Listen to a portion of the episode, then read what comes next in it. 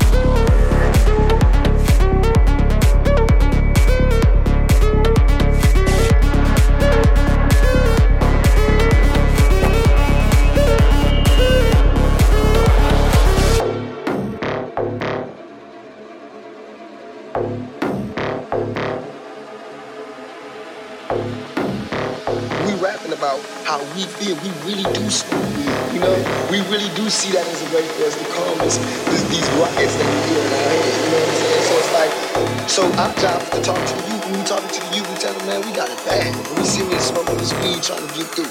You know what I'm saying? It's telling them, stop killing each other, man. Let's just smoke a blunt.